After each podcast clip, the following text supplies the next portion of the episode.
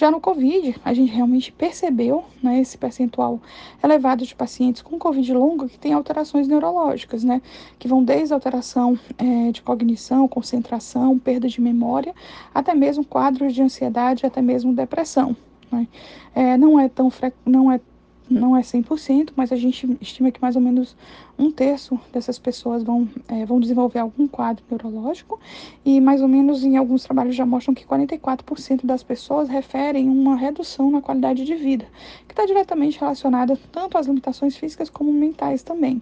Então, a Covid longa a gente é, sabe que tem um nevoeiro, é, é, o brain fog, né, o nevoeiro cerebral, ou outras alterações de humor que acabam sendo frequentes e a gente percebe durante esse acompanhamento que pode se prorrogar até seis meses, um ano ou até mesmo mais, porque a gente não tem tanto tempo de acompanhamento.